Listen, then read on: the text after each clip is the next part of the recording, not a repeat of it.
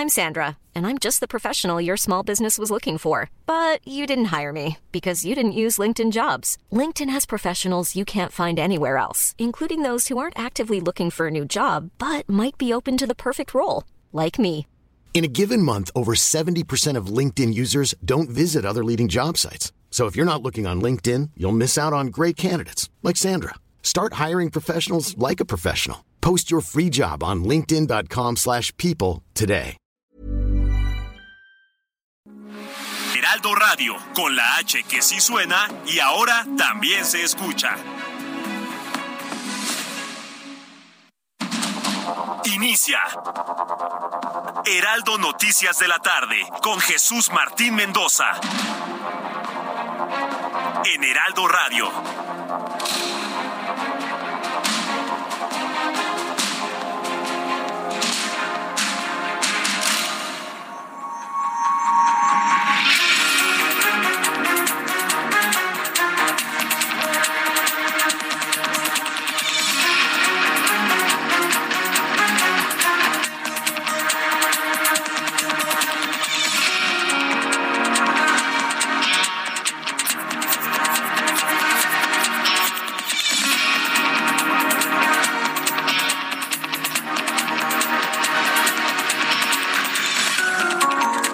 Las seis de la tarde en punto hora del centro de la República Mexicana.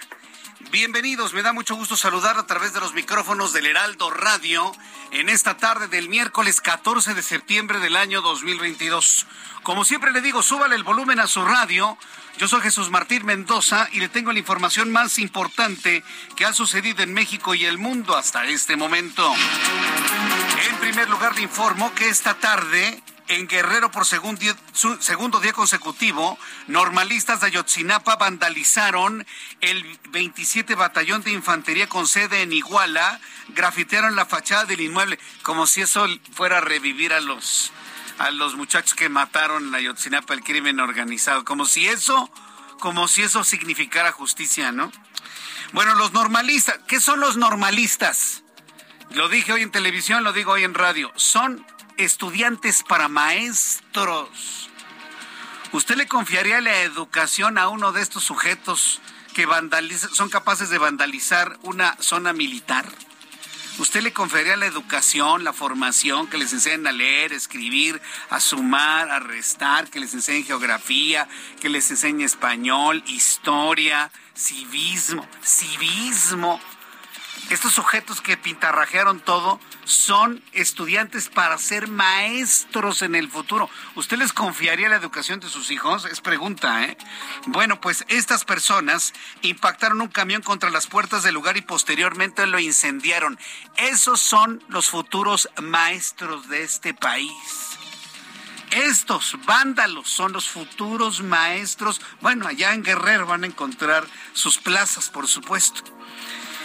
Sí, tenemos que ser, porque mire, luego a veces en las noticias decimos las cosas así, de manera muy automática, y usted las escucha de manera muy automática. Los normalistas, ¿qué son los normalistas? Son estudiantes para maestros, son los futuros maestros de este país.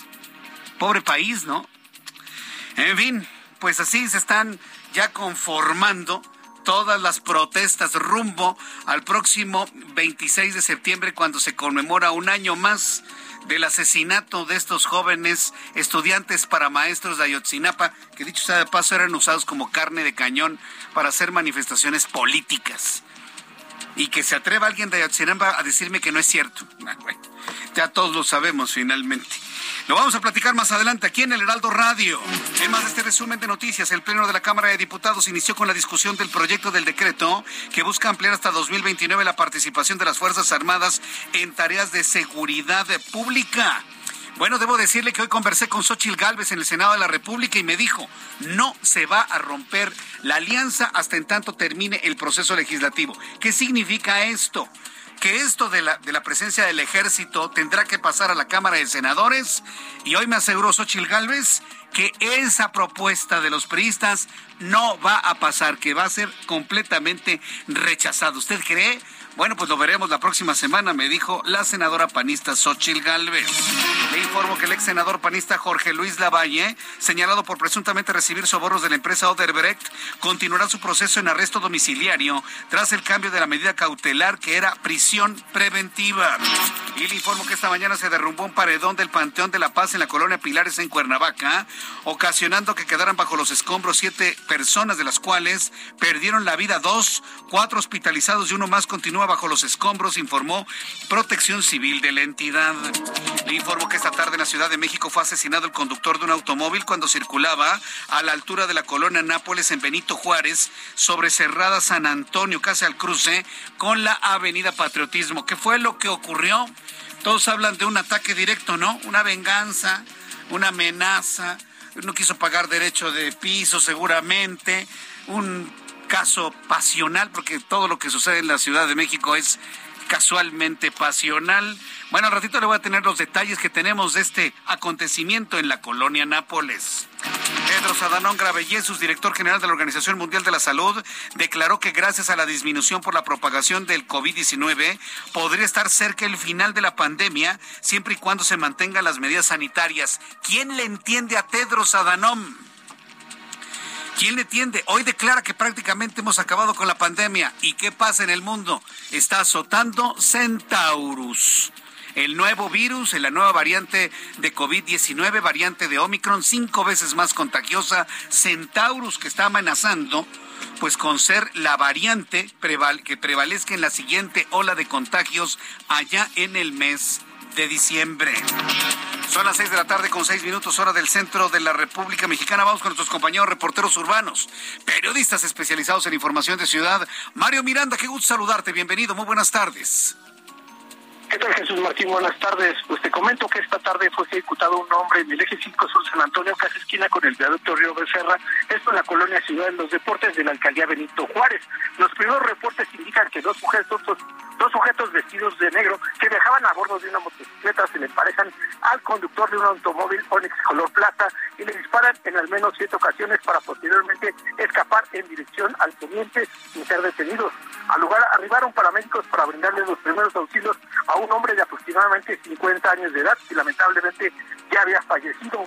El lugar fue acordonado por elementos de la Secretaría de Seguridad Ciudadana para posteriormente elementos de la Fiscalía General de Justicia realizaran el levantamiento del cuerpo. Jesús Martín, como bien lo comentas, las primeras versiones indicaban que aparentemente había sido un intento de asalto, pero pues por la forma el móvil de, fue ejecutado siete disparos en el lugar. Esto indica que fue un ataque directo, Jesús Martín. ¿A, qué hora ocurrió esta ejecución? Alrededor de las cuatro de la tarde, Jesús Martín. A las cuatro de la tarde en San Antonio y patriotismo. Esto abajo de los puentes, ¿verdad? Esto es abajo de los puentes. En la parte baja del distribuidor vial está el cruce para ingresar al viaducto de Becerra, patriotismo, y fue sobre el eje 5 Sur San Antonio. ¡Qué barbaridad! Bueno, pues eh, gracias por... ¿Se conoce el nombre de la víctima o todavía no? No, Jesús Martín, hasta el momento se desconoce el nombre. Ah, ¿Ya llegaron los servicios periciales? ¿Ya retiraron el cuerpo o sigue ahí? Ya fue retirado. Fíjate que ahora fue algo muy curioso porque muchas veces bajan el cuerpo. Esta, en esta ocasión no fue bajado el cuerpo, no lo subieron a la camioneta de los servicios periciales. Llegó una grúa, enganchó el automóvil y se llevaron con, pues ahora sí, con la persona fallecida a bordo del automóvil. Correcto. Muchas gracias por la información. Seguimos pendiente. Buenas tardes. Hasta luego. Un hombre de 50 años aproximadamente asesinado ahí en Patriotismo y San Antonio Sí, en la alcaldía, sí es alcaldía Benito Juárez todavía ahí, y este, a bordo de un automóvil Onix gris. Bueno, vamos a estar muy atentos de, de quién se trata, ¿eh? Entonces, con nuestros compañeros reporteros estamos llevando el seguimiento. Alan Rodríguez, ¿en dónde te ubicamos a esta hora de la tarde? Jesús Martín, amigos, muy buenas tardes. Nos encontramos en estos momentos en el cruce de la calle Liverpool y Génova, en el perímetro de la zona rosa. En este punto, la Secretaría de Seguridad Ciudadana se encuentra realizando una actividad para acercarse a la ciudadanía. Se trata de un flash mob en el cual es protagonizado por la banda sinaloense de la Policía Bancaria Industrial. Ellos están pues realizando un pequeño concierto aquí al exterior de lo que es la glorieta de los insurgentes. Y derivado de esta situación, pues tenemos un gran número de personas quienes se encuentran muy contentas celebrando las fiestas patrias, este prácticamente inicio el día de hoy. Y por este motivo tenemos algunos cortes intermitentes a la circulación para todas las personas que se desplazan desde la zona de la Avenida de los Insurgentes con rumbo hacia la zona de Avenida Chapultepec. Encontrará estos asentamientos provocados por esta actividad de la Secretaría de Seguridad Ciudadana. Sin duda alguna, pues una actividad que llama mucho la atención de las personas que están disfrutando, bailando, cantando y aplaudiendo todas estas canciones que está tocando la banda sinaloense. Es el reporte que tenemos. Muchas gracias por la información, Alan Rodríguez. Continuamos al pendiente, buenas tardes. Continuamos al pendiente, muy buenas tardes. Son las seis de la tarde con diez minutos hora del centro de la República Mexicana. Vamos a... ¿Tenemos mensajes? No. Vamos directamente con un día como hoy. Hoy es 14 de septiembre. ¿Qué es lo que se recuerda un día como hoy en México, el mundo y la historia? Abra Marriola. Amigos, esto es un día como hoy en la historia, 14 de septiembre. Qué patrios, qué patrióticos, qué nacionalistas andamos. 1771, en Buenos Aires, se designa al primer cartero. Por eso en aquel país es el Día del Cartero hoy. Digo, por si tenían la duda, ¿no? Eh, no está de más el datito. En 1813, en México, José María Morelos y Pavón escribe el documento Sentimientos de la Nación. En 1824, en nuestro país, la provincia de Chiapas se anexa al Pacto Federal y desde entonces se convirtió en Chiapas. En 1847, en el marco de la intervención estadounidense en México, Winfield Scott captura la Ciudad de México. En 1886 se inventa la cinta de la máquina de escribir, o sea, la máquina de escribir se puso en cinta. ¡Qué chistazo! Y en 1917 Rusia se proclama oficialmente república. Amigos, esto fue un día como hoy en la historia. Muchas gracias. Muchas gracias, Abraham Arreola, por las efemérides del día de hoy. Bueno, hoy es un día muy especial. ¿Tienes unas mañanitas especiales, por favor?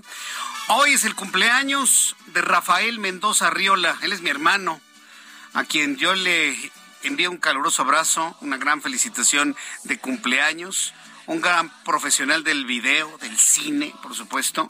Así que bueno, pues a Rafael Mendoza Riola, hoy día de su cumpleaños, que es mi hermano, yo le invito a que lo festejemos todos juntos el día de hoy, hoy día de su cumpleaños. Y además va doble felicitación para mi hermano Rafael, porque hoy 14 de septiembre es Día de los Locutores. Él también es locutor y de los buenos, ¿eh? De los buenos voz de canal de televisión, en fin, muy, es de los buenos, buenos, buenos. Así que felicidades, hermano, que la pases muy bien, que estés muy feliz. Nos vemos al rato, por cierto. Pásala muy bien, te mando un fuerte abrazo, feliz cumpleaños. También felicidades a todos los que cumplen años hoy 14 de septiembre y a todos mis compañeros y colegas locutores hoy día del locutor. Felicidades a todos, felicidades, Rafael. Ya la luz del día nos dio levántate de mañana. Mira que ya amaneció. Muchas felicidades, Rafael, y muchas felicidades a todos los que están cumpliendo años el día de hoy. Vamos a revisar las condiciones meteorológicas para las próximas horas. Rápidamente revisamos lo que nos indica el Servicio Meteorológico Nacional que depende de la Comisión Nacional del Agua. Observamos, pues, eh, Sistemas nubosos que mire que nos han alejado un poco las lluvias del centro del país. Y a mí en lo personal no sabe cómo extraño, se extraño la lluvia aquí en la Ciudad de México. Me gusta que llueva, nos nutre, el agua limpia. A veces inunda, evidentemente, pero recuerde que las inundaciones no son culpa de la lluvia, las inundaciones son culpa de los humanos que construimos donde no debemos construir o dejamos basura donde no tenemos que dejarla. El agua y la lluvia no tienen la culpa. La culpa es de los seres humanos que no hacemos las cosas como es debido. Pero pues afortunadamente para los que se quejan de las inundaciones, va a llover menos en el centro del país. Dice el Servicio Meteorológico Nacional que durante esta noche madrugada se pronostican lluvias puntuales en Guerrero, Veracruz, Oaxaca y Chiapas. Durante esta noche madrugada un canal de baja presión se extiende sobre el occidente del Golfo de México hasta el sureste del país y va a originar lluvias puntuales intensas en Veracruz, Oaxaca, Chiapas, como ya informaba, San Luis Potosí, Hidalgo, Puebla y Tabasco. Por otra parte, la interacción de la vaguada monzónica muy cerca de las costas del Pacífico Sur mexicano y una zona de baja presión con probabilidad para desarrollo ciclónico al sur de la costa de Oaxaca. Para mañana jueves va a persistir un canal de baja presión sobre el occidente del Golfo de México y el sureste en interacción con esta vaguada monzónica. Observo una zona de baja presión con probabilidad de desarrollo ciclónico, canal de baja presión, ingreso de humedad, una nueva onda tropical, el frente frío como que se disipó, ya nadie habla de él. Bueno, los elementos que tendremos y que ya tenemos en este momento sobre la República Mexicana y que informa y que informa el Servicio Meteorológico Nacional. Le doy a conocer pronóstico del tiempo para las siguientes ciudades, amigos que nos escuchan en este momento en Hermosillo, Sonora. La temperatura calurosísima en Hermosillo, 35 grados, mínima 22, máxima 35. En Oaxaca llueve de manera constante, como ha sucedido durante los últimos días, mínima 15, máxima 24, 22 en este momento. En Mexicali, mínima 23, máxima 35 es la máxima en este instante. Guadalajara 27, mínima 16, máxima 28. En Monterrey, nublado, mínima 20, máxima 30, 29 en este momento. No está lloviendo en Monterrey y aquí en la capital del país mayormente nublado con una temperatura de 22 grados. Al amanecer la mínima 10 grados, estará haciendo frío mañana temprano y la máxima alcanzará 24 grados Celsius.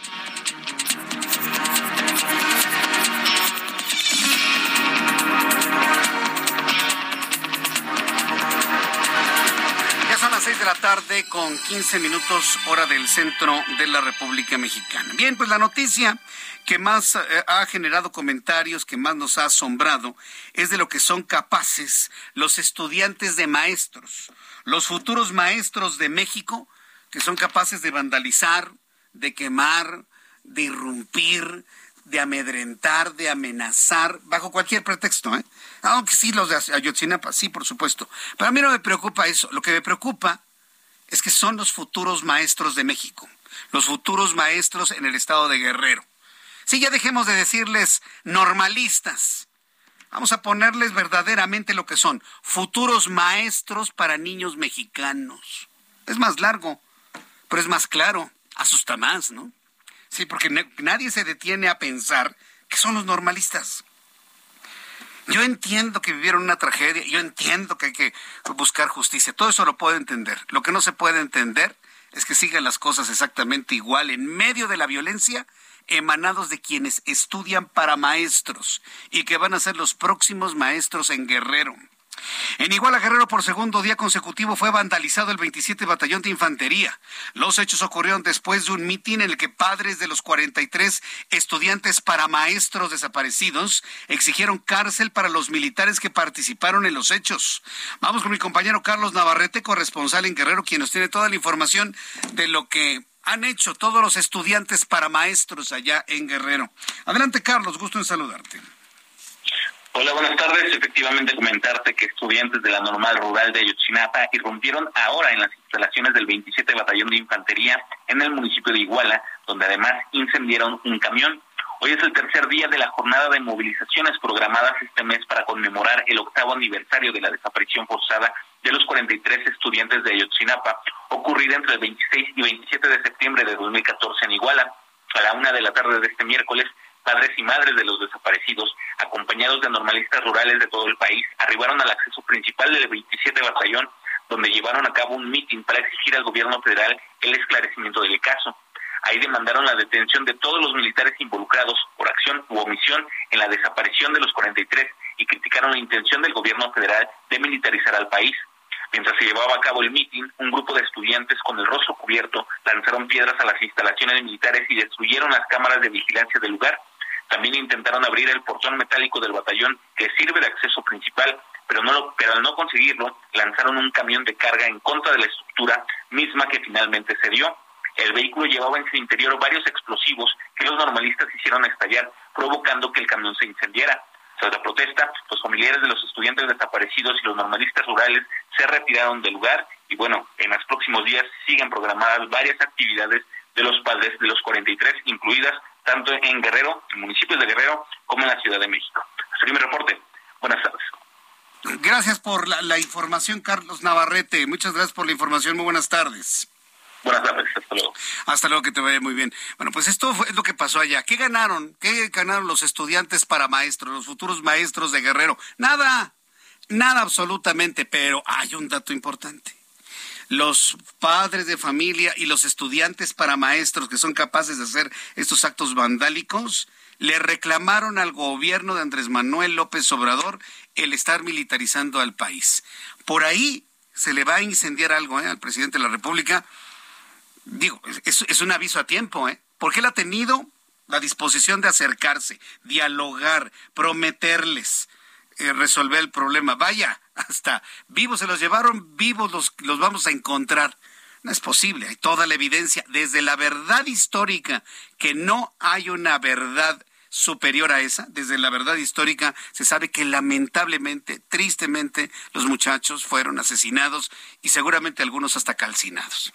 Un juez federal absolvió al expresidente municipal de Iguala, Guerrero José Luis Abarca. Para seguir hablando del caso Yotzinapa, vaya regalo para los familiares y los estudiantes para maestros de Ayotzinapa a unos días de que se cumpla un año más de la desaparición y muerte de estos jóvenes. Vaya regalo, la absolución para José Luis Abarca, quien fue el presidente municipal de Iguala en aquellos oscuros días. Lo absolvieron del secuestro de los 43 normalistas de Ayotzinapa, ocurrido 26 y 27 de septiembre de 2014. Jorge Guillermo García Suárez Campos, juez tercero de Distrito de Procesos Penales, con residencia en Tamaulipas, determinó que no existen elementos para vincular al exfuncionario en el mencionado delito. No se dijo que fuera culpable o inocente, simplemente no hay elementos para poderlo vincular. Pese al fallo, la Fiscalía General de la República aún puede apelar la sentencia para que sea revisada por un tribunal unitario. Sin embargo, José Luis Abarca espera sentencia en tres procesos penales más, por lo cual sigue encerrado sigue encerrado en, en ese penal en ese penal sigue encerrado y bueno, pero por lo pronto del caso Yotzinapa ya fue de alguna manera absuelto José Luis Abarca. Qué regalo a unos días de que se cumplan ocho años de los hechos en Ayotzinapa. Son las seis de la tarde con 21 minutos hora del centro de la República Mexicana. Escuche usted esto.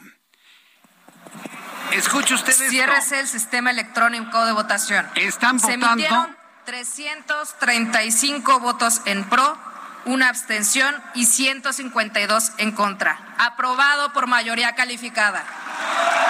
Aprobado el mantener el ejército en las calles, la propuesta del Partido Revolucionario Institucional, votado por todos los priistas, también los integrantes del Movimiento de Regeneración Nacional. Ojo, aceptadas por la Asamblea. Esto que estamos escuchando y esta aprobación por mayoría, que sucede en este momento en vivo, Estamos transmitiendo en vivo y en directo desde el Pleno de la Cámara de Diputados. Esto no es la propuesta de López Obrador. Ojo, ¿eh? La propuesta de López Obrador es que la Guardia Nacional pase completita, no al ejército. Esto es mantener al ejército en las calles para dar atención de capacitación a las policías civiles. Lo que ha venido ocurriendo en los últimos años. Si ha funcionado o no ha funcionado, yo creo que no ha funcionado. Y, los hechos son palpables. Hay más militares en las calles y hay más muertos, simplemente con esa relación de acontecimientos lo podemos ver.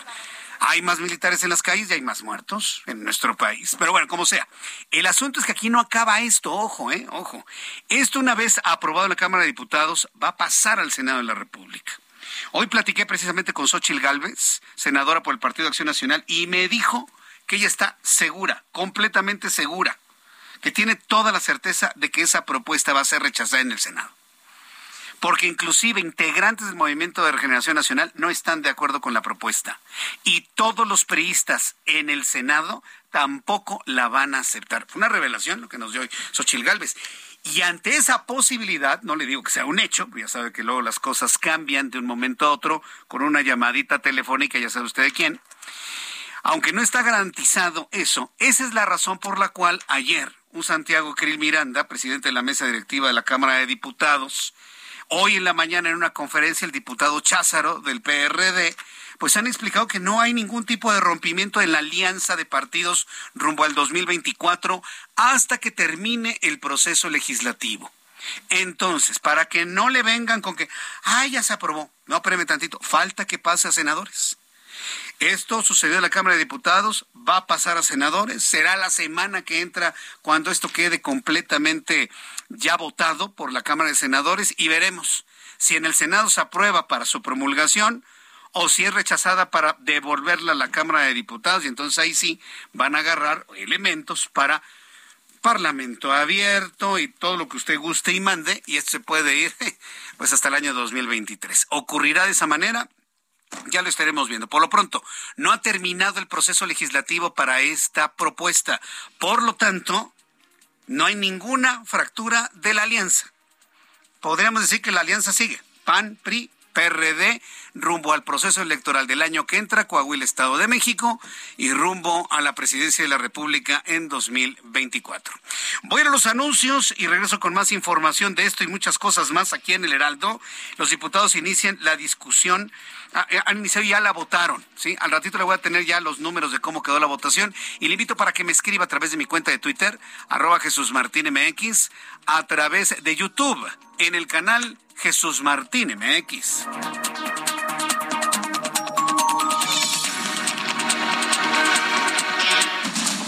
Escucha las noticias de la tarde con Jesús Martín Mendoza. Regresamos.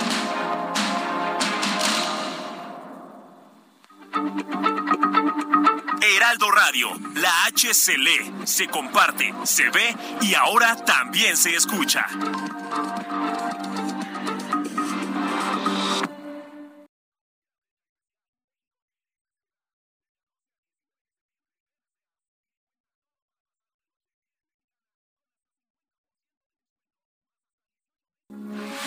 Heraldo Radio, con la H que sí suena y ahora también se escucha. Continúa Heraldo Noticias de la tarde con Jesús Martín Mendoza.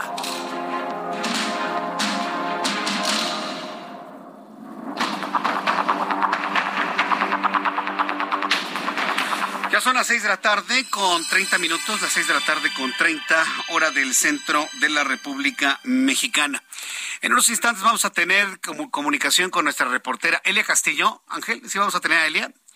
a Elia Castillo, precisamente con, nos tienen las declaraciones, nos tienen las declaraciones de Santiago Krill, eh, perdón, Santiago Torreblanca y de Gerardo Fernández Noroña, ¿no?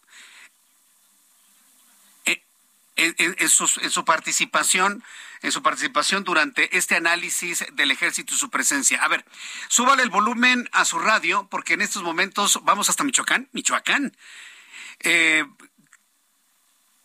eh, tenemos un accidente muy grave, un, un grave accidente. A ver, atención, por favor, suban el volumen a su red. Somos el primer medio de comunicación nacional que está dando a conocer esto. Hubo un accidente muy grave en Michoacán, Charbel Lucio. ¿De qué se trata? Adelante, te escuchamos con atención.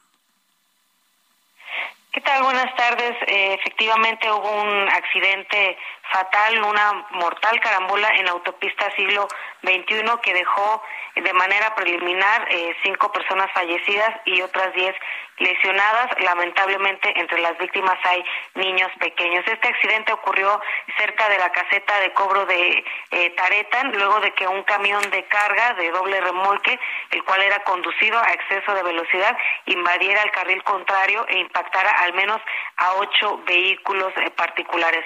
Algunas de estas unidades eh, pues quedaron completamente dañadas, destrozadas y en su interior eh, pues los cuerpos eh, quedaron prensados, los cuerpos de los ocupantes. corporaciones de auxilio ya se están trasladando hasta este lugar para brindar atención a los afectados y pues para trasladar a los heridos a los hospitales más cercanos. Esa es la información que tenemos sobre este accidente hasta este momento. repítenos por favor en dónde ocurre este accidente. Eh, en autopista siglo XXI, muy cerca de la eh, caseta de Taretan. Eh, este vehículo aparentemente venía del puerto de Lázaro Cárdenas con dirección hacia Uruapan cuando invadió el carril contrario y bueno, pues provocó este fatal accidente. Correcto, entonces en la caseta de Taretan esto, vamos a ver, estoy viendo precisamente los... Ah, venía entonces del sur, de, la zona del, del Balsas, de Lázaro Cárdenas, ya entiendo. Así es. Como rumbo a Pátzcuaro, ¿no? O rumbo a Uruapan. Exacto, sí, como si fuera hacia Uruapan, hacia Morelia. Correcto, sí, estoy viendo aquí esto. Sí, ya, ya el, asentamiento vehicular es gigantesco. Entonces, al menos fueron ocho automóviles. Otra vez este tipo de cosas. Algo similar ocurrió ayer por la tarde también. Bueno, Charbel Lucio, nos mantenemos al pendiente con más datos. Por pronto ya nos confirma cinco muertos en este accidente en la autopista siglo XXI y diez lesionados hasta este momento. Entre los muertos, niños. Qué barbaridad, hombre. Ya, ya confirmado que son niños, ¿verdad? Sí, bueno, estamos esperando que eh, nos confirmen, pero de que hay víctimas niños, ya sea lesionados o fallecidos, las hay. Bien, gracias por esta información, Charbel Lucio. Seguiremos informando. Hasta luego, que te vaya muy bien. Bueno, hemos tenido informes de accidentes de, de, vehículos que se quedan sin frenos. Tuvimos uno en Santa Fe. Ayer tuvimos otro más. Sí, que se lleva todos los automóviles acá. Eh, eh, eh, muy cerca de la Ciudad de México. Ahora tenemos este accidente, otra vez, un vehículo de gran tonelaje que se va contra los autos y mueren niños. Cinco muertos, diez lesionados. Estaré atento de la información que se siga generando desde Michoacán. Por lo pronto, por favor, maneje con mucho cuidado. De verdad, maneje, maneje con mucho, mucho cuidado. Vamos a, y sobre todo muy atento ¿eh? a, lo que está sucediendo a los alrededores. Y tengo que decirlo, sí, maneja cerca de estos vehículos de gran tonelaje, mire, deje que se vayan, que los rebasen. Nadie está en ninguna carrera en las autopistas, pero lamentablemente el conductor de vehículos mexicano es de los peores del mundo, ¿eh? Le, avientan la lámina, le avientan la defensa al que va adelante, le ponen las luces ámbar. ¿Quién inventó eso, eh? Eso en ninguna parte del mundo se hace, ¿eh? en ninguna parte del mundo, solamente en este pobre país. Sí, entonces, y además, bueno, los, los camiones sin mantenimiento, siempre esté alerta de lo que sucede en su, en su alrededor. No sabe usted en qué momento pueda tener que huir del auto para poder salvar la vida. 25 minutos y serán las 7 horas del centro de la República Mexicana. Entro en contacto con mi compañera Elia Castillo. Regresamos a la Cámara de Diputados. Hace unos instantes se aprobó en lo general la permanencia del ejército en las calles hasta 2029. Elia, adelante. Buenas tardes. Muy buenas tardes, Jesús Martín. Te saludo con mucho gusto a ti el auditorio. Así es, con 335 votos a favor, 152 en contra y una abstención, el Pleno de la Cámara de Diputados aprobó en lo general y en lo particular con modificaciones el dictamen que amplía de 5 a 9 años la participación del Ejército en tareas de seguridad pública. Los votos de Morena, del PT, del Partido Verde y del PRI se logró la mayoría calificada de los 488 diputados presentes en esta sesión y en esta discusión que duró cerca de nueve horas, eh, Jesús Martín. Te comento que los priistas Francisco Yunes y Suel, su, Helen Bernal votaron en contra del proyecto, mientras que la diputada Ana Lilia Herrera votó en abstención. También hubo un voto en contra de diputados de Morena. Se trata de eh, la, diputada, de, una diputada de Morena, quien eh, votó en contra de este dictamen, bueno, que tuvo amplias, amplias, eh, una amplia discusión durante estas nueve, horas y algunos momentos álgidos, como el momento en, que la, fracción parlamentaria de Acción Nacional eh, posicionó respecto a este tema y bueno, escuchemos aparte de lo que comentó al respecto el diputado Santiago Torreblanca. ¿Qué creen? Ya con el marco constitucional actual, ya el presidente de la República puede disponer de las Fuerzas Armadas y ya las entidades de la República pueden solicitar esta actuación de conformidad con el artículo 119. Pero eso sí, cumpliendo los criterios dados por la Corte Interamericana y por la Suprema Corte de Justicia de la Nación, que es la interpretación armónica de la Constitución, esa Constitución con la cual ustedes se limpian el culo.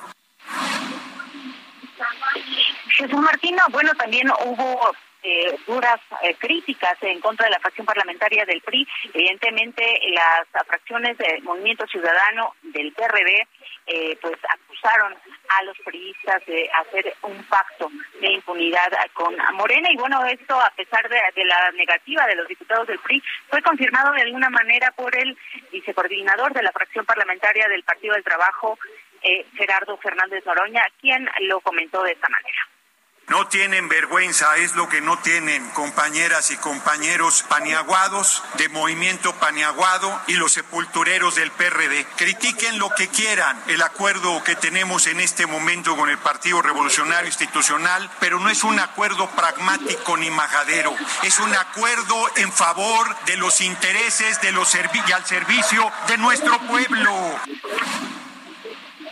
Jesús Martín, y aunque el día de ayer en la Comisión de Puntos Constitucionales pues se había aprobado esta eh, esta reserva que presentó la diputada del PRI Cristina Díaz para ampliar a 10 años la presencia del ejército en las calles, bueno, pues el día de hoy se presentó una eh, propuesta de modificación por parte de Reginaldo Sandoval del Partido del Trabajo que fue aprobada por el Pleno de la Cámara de Diputados para regresar a la propuesta inicial de la diputada del PRI, Yolanda de la Torre, que planteaba eh, el regreso del ejército a sus cuarteles en 2028, que fue finalmente como se aprobó este dictamen. Así que, bueno, pues se aprueba que se extienda eh, la presencia del ejército en las calles hasta 2028, además de la creación de esta comisión especial de diputados y senadores a los que el secretariado ejecutivo del Sistema Nacional de Seguridad Pública deberá eh, reportar eh, cada una vez durante el periodo, cada periodo ordinario de sesiones sobre los avances del fortalecimiento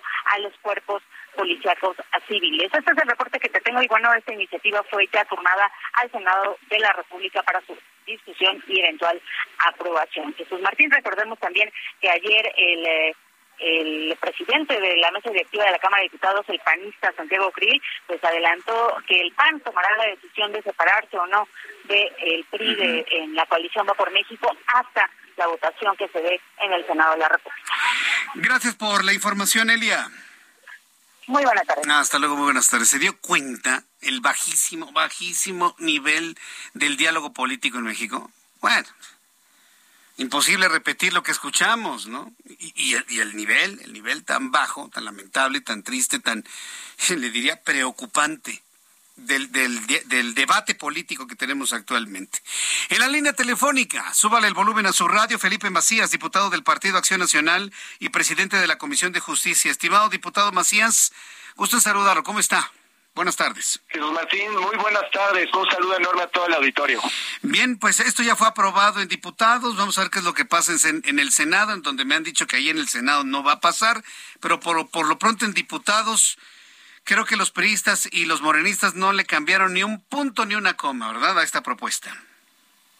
Así es, Jesús Martín. Eh, desgraciadamente, hoy, eh, con la alianza que bien comentas que hacen estos dos partidos, se da una reforma que lo único que hace es solapar y premiar una estrategia fallida en materia de seguridad. Así lo han nombrado, así se ha mencionado y lo hemos acreditado con las cifras. Hace cuatro años dimos una herramienta muy potente al gobierno federal, que fue la creación de la Guardia Nacional para combatir a la delincuencia organizada, pero cuatro años después, pues es un verdadero fracaso, desgraciadamente, y esto ni siquiera se le puede atribuir a las mujeres y hombres que integran a la Guardia Nacional. Ellos tienen todo mi respeto y reconocimiento, pues son mujeres y hombres valientes en el país más violento del mundo, después de aquellos que están en estado de guerra. Pero desgraciadamente la estrategia en materia de seguridad ha sido un fracaso. La Guardia Nacional apenas está realizando ocho mil detenciones al año con sus cien mil elementos, mientras la Policía Federal, que fue tan estigmatizada, con 33 mil elementos en 2018 realizaba 21 mil detenciones, es decir, más de 100% de lo que hoy está haciendo la Guardia Nacional. Apenas 14 personas presentadas ante el Ministerio Público Federal por labores de investigación en inteligencia, no más de 100 personas puestas a disposición en el fuero federal, menos incautación de arma, menos incautación de droga, menos líderes de la delincuencia organizada detenidos o lo sueltan, como sucedió en Sinaloa. Hay masacres todas las semanas, ejecuciones todos los días, ciudades tomadas por la delincuencia organizada, como lo vimos apenas el lunes pasado en Orizaba. Y así, el mexicano, las y los mexicanos tienen que subir su umbral de indignación semana a semana y no sucede nada. Lo que hoy se aprueba no es más que la continuación de la de la terrible estrategia en materia de seguridad y podemos hacer todas las reformas, todas las modificaciones, pero si el presidente de la República sigue diciendo que a la delincuencia organizada hay que abrazarla, que ellos también son pueblo, que ellos también son seres humanos, se les tiene que proteger, pues no va a pasar con este país nada y vamos a seguir en un charco de sangre, Martín. Sí, eh, ahora se, están justificando, inclusive hasta la Comisión Nacional de los Derechos Humanos ya justificó pues la presencia del ejército de aquí durante todo este tiempo. La pregunta es, este, en caso de que se llegara a aprobar en el Senado de la República y se promulgara finalmente, que todavía falta ese tramo en el Senado, insisto, pero en caso de que esto pasara y se publicara y se aplicara, ¿un siguiente presidente en México en 2024 puede echar para atrás esto con un decreto? tendría que haber una modificación constitucional también. Digo, a final de cuentas, lo que se está dando en estos transitorios y que se había aprobado desde hace cuatro años es que el presidente de la República podrá disponer, es decir, es de manera subsidiaria, de manera fiscalizada, extraordinaria y subordinada. Al final del día es disposición del titular del Ejecutivo el hacer cargo de las Fuerzas Armadas.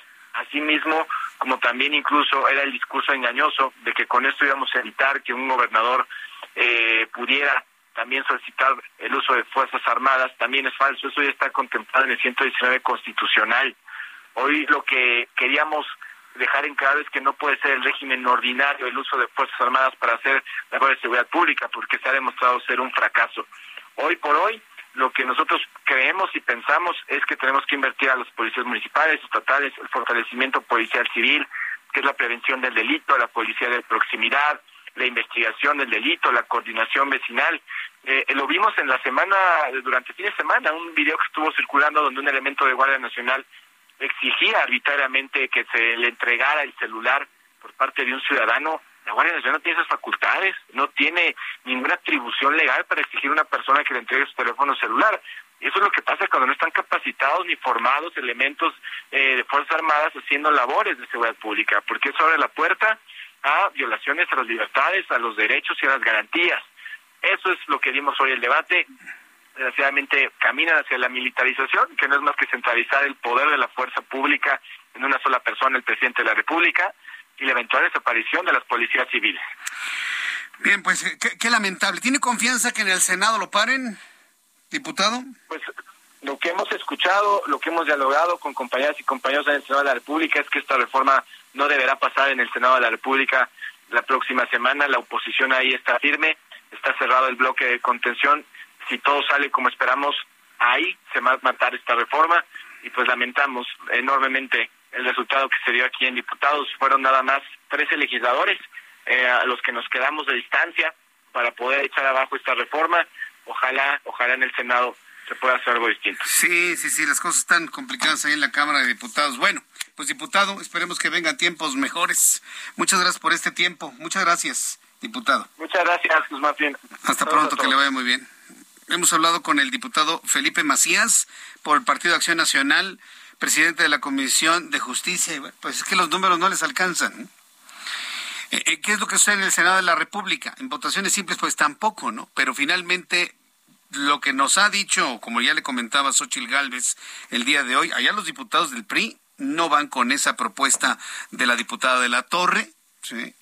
Eh, inclusive me dio a entender que hay integrantes del Movimiento de Regeneración Nacional que tampoco están de acuerdo con este proceso que abre la puerta a una verdadera militarización, porque esté el ejército en las calles, aunque sean labores de capacitación para policías civiles, pues es la presencia del ejército en todos lados. ¿Cuál es la crítica a todo esto? Que el día de hoy hay más militares, hay más fuerza castrense en las calles del país, eso es innegable, y que hay, hay más violencia, hay más asesinatos, hay más muertos en lo general. Aunque le salga ahí alguien con que, mire la tendencia va a la baja. No, no, no se trata de tendencia, se trata de sumatorias. Hoy hay más muertos que en cualquier sexenio de la historia. 127 mil muertos. Sí, pero va la tendencia a la baja. Sí, no importa. Suma todo, 127 mil muertos van y faltan dos años. ¿eh? Y faltan dos años. Y faltan dos años. Pero bueno, estar, ¿Qué es lo que podemos hacer nosotros? Alguien me preguntaba, ¿y cómo lo arreglamos, Jesús Martín? Pues denuncie, porque también tengo que hablar de la parte que nos corresponde a nosotros. Denuncie lo que usted sepa, lo que usted se entere, para que, a ver si es cierto, las autoridades participan, hacen, investigan, detienen y contienen. Denunciar es nuestra responsabilidad. La nuestra es denunciar. Como ciudadanos, claro. Son las seis de la tarde con 47 minutos, hora del centro de la República Mexicana. Eh, En, más información quiero decirle que los coordinadores del PAN y del PRD en la Cámara de Diputados hicieron un último llamado para que el PRI y el Congreso de la Unión rechazara la propuesta para, para militarizar la seguridad pública y señalaron que van tras la votación y van a valorar si continúa o no la coalición Va por México, con lo que ya le había dicho, ¿no? Una vez que termine el proceso legislativo sobre este tema, se va a decidir si esta alianza va o no va. Todas las voces decimos que sí vaya, ¿eh? Todas las voces decimos que sí, vaya. Otro asunto, una pared del Panteón de la Paz en Cuernavaca, Morelos, se derrumbó sobre unas viviendas. ¡Qué accidente! Por cierto, abro paréntesis, estamos recopilando más información del accidente ocurrido en la autopista siglo XXI en donde un tráiler invadió el carril contrario y arrolló varios vehículos, ocho. La versión que nos dio Charbel Lucio habla de cinco muertos. La versión de Alfredo González Castro, que es nuestro director editorial, habla de 10 muertos confirmados. Estoy tratando de, confirmar una u otra versión, porque bueno, finalmente es una tragedia, sea uno, sean lesionados. No es posible que los vehículos de gran tonelaje no tengan el mantenimiento necesario. Bueno, ya que hablamos de accidentes, en Cuernavaca lo que pasó, se vino abajo una barda un deslave finalmente. Quedaron atrapados bajo los escombros siete personas. Protección Civil de la entidad confirmó que dos mujeres de 47 y 17 años murieron. Cuatro personas fueron rescatadas en la zona y todavía hay una persona que estaría abajo de los escombros. Entro en contacto con Víctor Manuel Mercado, titular de Protección Civil en el estado de Morelos. Estimado Víctor Manuel Mercado, gracias por tomar la llamada del Heraldo Radio. Muy buenas tardes. Buenas tardes, con todo gusto, Jesús, a eh, ¿Sigue esa persona abajo de los escombros? Eh, es la información que tenemos. ¿Ya la rescataron o sigue, sigue abajo de los escombros? ¿Qué información tiene? A, eh, aún no, seguimos con la búsqueda de esta persona y bueno, seguimos trabajando, los esfuerzos se siguen haciendo, pero aún no la hemos localizado. entonces está en calidad desaparecido, no, no tienen certeza que esté abajo de los escombros. Es correcto, por el dicho de un familiar nos, nos decía que se encontraba ahí cuando él salió a trabajar pero eh, no tenemos más datos porque nadie más nos lo puede confirmar. La versión también es que eh, probablemente después de las 5 de la tarde, cuando sale a hacer sus actividades, regrese a casa y no lo hemos podido localizar tampoco en la calle. ¿Qué, qué, fue lo que ocurrió? ¿Por qué se desprendió esta pared y cayó sobre las casas? ¿Qué se sabe? Mira, eh, es un talud de aproximadamente 35 metros de altura y se desprendió una roca que estaba más o menos a la mitad de un tamaño bastante importante y arrastró material y detuvo su, su caída con dos casas, habitación, dejando una completamente destruida y la otra eh, pues con un daño mayor, pero eh, no encontramos a la persona que se supone está en la casa que aún mantiene parte de su estructura. Las dos personas fallecidas fueron de la casa que quedó totalmente colapsada y ahí, gracias al trabajo, el apoyo de un binomio canino, encontramos a esas dos personas. Pues eh, eh, eh, este desprendimiento se da por las lluvias o por la sequía, por una mala construcción. ¿Qué han podido observar como protección civil en principio?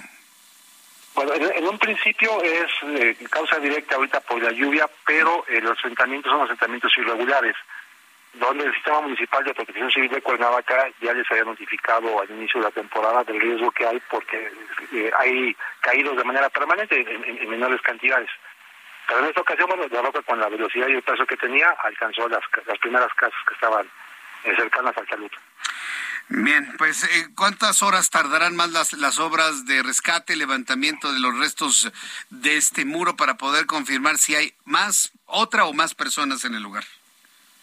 Pues mira, el esfuerzo no se va a detener hasta que no tengamos la certeza de que está o no la persona, por una parte, y por la otra, eh, dependemos de, las condiciones meteorológicas. Tenemos pronóstico de lluvias fuertes más tarde, ya empezada la noche, y eso, bueno, representa un riesgo importante para los rescatistas. Entonces, estaremos tomando la decisión conforme el clima nos lo permita, y si es necesario, eh, se suspendiera y a primera hora continuar.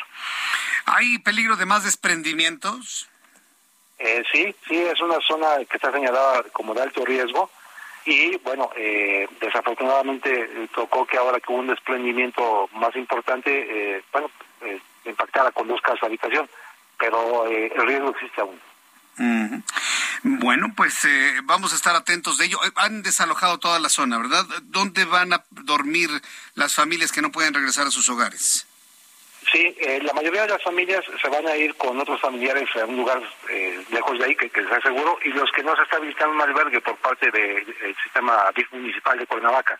Y ahí estarán en condiciones seguras resguardados en tanto se hagan pero los trabajos necesarios para garantizar su seguridad y o el desalojo permanente de las familias.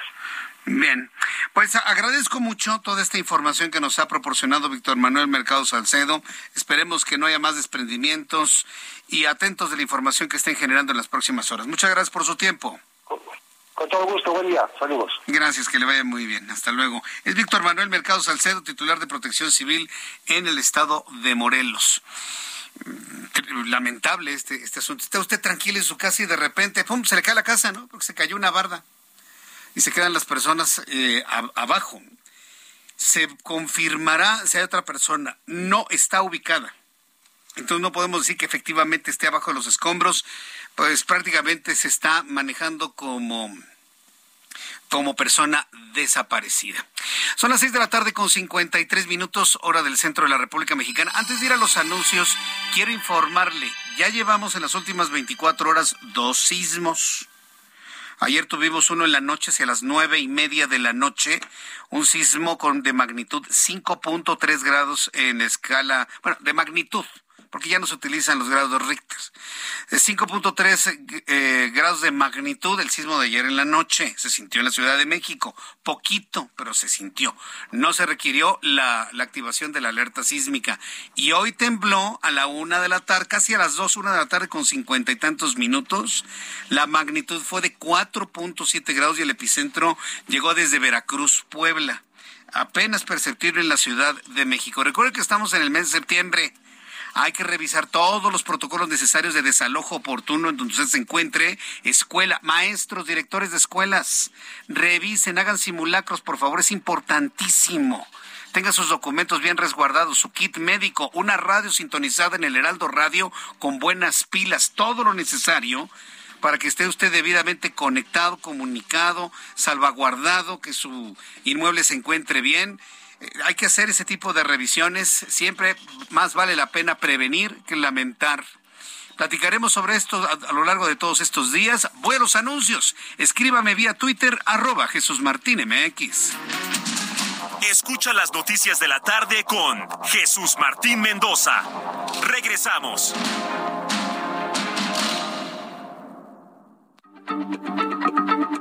Heraldo Radio, la H se lee, se comparte, se ve y ahora también se escucha.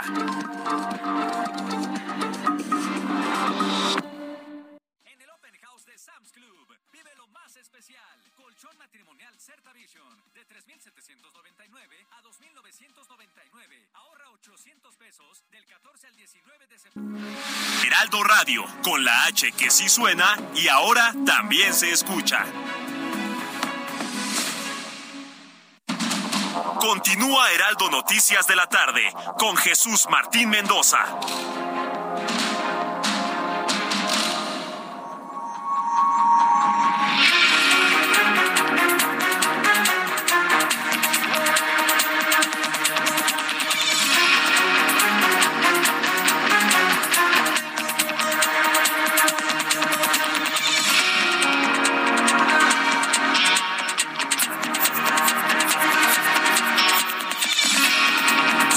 Las 7 en punto, las 19 horas en punto hora del centro de la República Mexicana, le presento un resumen con las noticias más importantes en el Heraldo Radio. El próximo viernes el Aeropuerto Internacional de la Ciudad de México, viernes 16 de septiembre, suspenderá temporalmente sus operaciones por los despegues y aterrizajes de los, del desfile militar del 16 de septiembre en un horario de las 9 de la mañana a las 2 de la tarde. Es un aviso, no es noticia, ¿eh? Todos los días 16, desde que se reactivaron los desfiles militares, todos los días 16 se suspende la aeronavegación en el espacio aéreo mexicano rumbo al verdadero aeropuerto internacional de la Ciudad de México en espacio de 9 a 2 de la tarde. El AIFA, o como algunos le llaman, bueno, usted sabe cómo le llaman a ese aeródromo, a la actualización de la base militar de Santa Lucía, esa va a estar operando. ¿Por qué? Porque es una base militar y de ahí es donde despegan y aterrizan los aviones militares del desfile. Siempre ha sido así, siempre ha sucedido así. Entonces, el próximo viernes pues regresa su vocación militar, la base militar de Santa Lucía. De ahí van a, despegar, van a aterrizar los aviones, todas las aeronaves que estén realizando el desfile aéreo el próximo viernes 16 de septiembre. En este resumen de noticias, en este resumen de noticias le informo que Felipe Macías, diputado del Partido Acción Nacional, declaró en entrevista en el Heraldo Radio, aquí en este espacio, que el presidente de México podría disponer, es decir, de manera fiscalizada y extraordinaria de las Fuerzas Armadas, pero al final será el Ejecutivo quien se hará cargo de las Fuerzas Armadas. Agregó que el ejército no se puede utilizar para tareas de seguridad pública porque eventualmente desaparecerán los policías civiles, aquellos que deberían de fortalecerse para combatir al crimen organizado. Así lo explicó es que el presidente de la República podrá disponer, es decir, es de manera subsidiaria, de manera fiscalizada, extraordinaria y subordinada. Al final del día es disposición del titular del Ejecutivo el hacer cargo de las Fuerzas Armadas. Asimismo, como también incluso era el discurso engañoso de que con esto íbamos a evitar que un gobernador pudiera también solicitar el uso de Fuerzas Armadas, también es falso. Eso ya está contemplado en el 119 constitucional. Hoy lo que queríamos dejar en claro es que no puede ser el régimen ordinario el uso de Fuerzas Armadas para hacer labor de seguridad pública, porque se ha demostrado ser un fracaso. Hoy por hoy, lo que nosotros creemos y pensamos es que tenemos que invertir a los policías municipales, estatales, el fortalecimiento policial civil. Esto, esto nos, eh, nos comentó Felipe Macías, diputado del Partido Acción Nacional, en otra entrevista que tuvimos aquí en el Heraldo. Víctor Mercado, titular de Protección Civil del Estado de Morelos, informó que el derrumbe fue ocasionado por las lluvias, pero los asentamientos son irregulares e identificados como de alto riesgo luego del derrumbe de esta barda allá en Cuernavaca, Morelos, que costó la vida a dos personas. Agregó que existe un peligro latente de más desprendimientos, por lo que las familias serán trasladadas a un albergue mientras se garantiza su seguridad. Esto fue lo que dijo. En un principio es eh, causa directa ahorita por la lluvia, pero eh, los asentamientos son asentamientos irregulares, donde el Sistema Municipal de Protección Civil de Cuernavaca ya les había notificado al inicio de la temporada del riesgo que hay porque eh, hay caídos de manera permanente en, menores cantidades. Pero en esta ocasión, bueno, de roca con la velocidad y el peso que tenía, alcanzó las, las primeras casas que estaban cercanas al salud. Y los que no se está visitando un albergue por parte del Sistema Municipal de Cuernavaca, y ahí estarán en condiciones seguras los volados en tanto se hagan los, trabajos necesarios para garantizar seguridad y o el desalojo permanente de las familias. La alcaldesa morenista, la alcaldesa emanada del Movimiento de Regeneración Nacional, el partido del presidente, ahí en San Martín Texmelucan, Puebla, Norma Layón, fue corrida bueno, a gritos, palos, pedradas de la comunidad donde se cayó un tanque de agua elevado, inaugurado dos días antes, lo que dejó un saldo de dos muertos y un herido. Bueno, los vecinos no se la perdonan y no quieren volver a ver a la morenista en San Martín, Texmelucan. Para este miércoles 14 de septiembre, la Secretaría de Salud reportó 2.942 nuevos contagios de COVID-19 en el último día. Las defunciones contabilizadas a consecuencia de este virus fueron 26 en las últimas 24 horas, de acuerdo con la Secretaría de Salud. Los casos activos estimados son de 14.966. El vuelo 874 de Aeroméxico fue cancelado momentos antes de su despegue por falta de autorización de la torre de control de la base militar de Santa Lucía. Informaron los servicios de navegación del espacio aéreo mexicano CNEAM. El comunicado que contrasta con los testimonios de los pasajeros quienes denunciaron fallas en los frenos de la aeronave. Entonces, bueno, pues esto fue lo que ocurrió en la base militar de Santa Lucía. La Fiscalía de Jalisco confirmó que la noche de ayer ocurrió un enfrentamiento en Chapala entre elementos de la Fiscalía Policía Municipal y los civiles armados en la delegación de Ajijic. Detalló que tras la agresión se logró la detención de tres personas, dos hombres y una mujer, quienes se encontraban al interior del inmueble. Le informo que Ana Lucía Gil, secretaria de Gobernación de Puebla, informó eh, que este miércoles hubo una explosión en una vivienda que era utilizada como bodega para almacenar pirotecnia en el municipio de Tehuacán. Tras el suceso, una persona resultó lesionada de gravedad.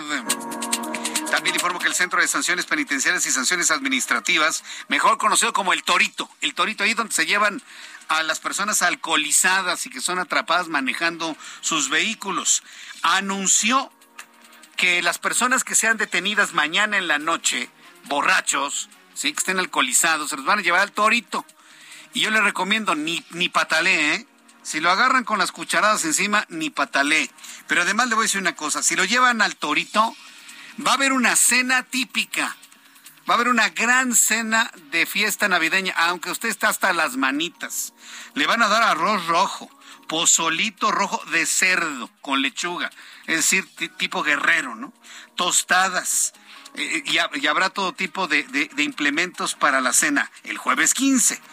Y habrá mole de olla también, además del pozole, molito de olla.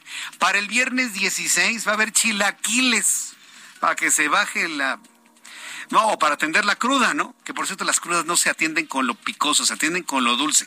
Ya le platicaré y con agua por la deshidratación. Pero en fin, entonces, chilaquiles el viernes, pozol y mole de olla en el Torito la noche del 15 de septiembre. ¿Qué le parece? El presidente de Ucrania, Volodymyr Zelensky, sufrió un accidente automovilístico este miércoles en Kiev, informó su portavoz. Un coche se impactó con el vehículo donde viajaba el presidente ucraniano. El vocero aclaró que el mandatario fue revisado por un médico, no se le encontraron heridas de gravedad, pero lo chocaron, por supuesto. Se están haciendo todas las investigaciones al estilo de por allá para saber si no se trató de un accidente con intencionalidad. Evo Morales, exmandatario de Bolivia, llegó a México tras ser invitado por el presidente mexicano para asistir a la celebración de independencia. Maximiliano Reyes, subsecretario para América Latina y el Caribe de la Secretaría de Relaciones Exteriores, recibió al exmandatario a su llegada a nuestro país. México cayó del lugar 32 en 2019 al 35 en 2020 en el índice de competitividad internacional del IMCO para luego bajar al sitio 37 en 2021 donde se mantiene este año con retrocesos en los subíndices de derecho y economía. Son las noticias en resumen. Le invito para que siga con nosotros. Le saluda Jesús Martín Mendoza.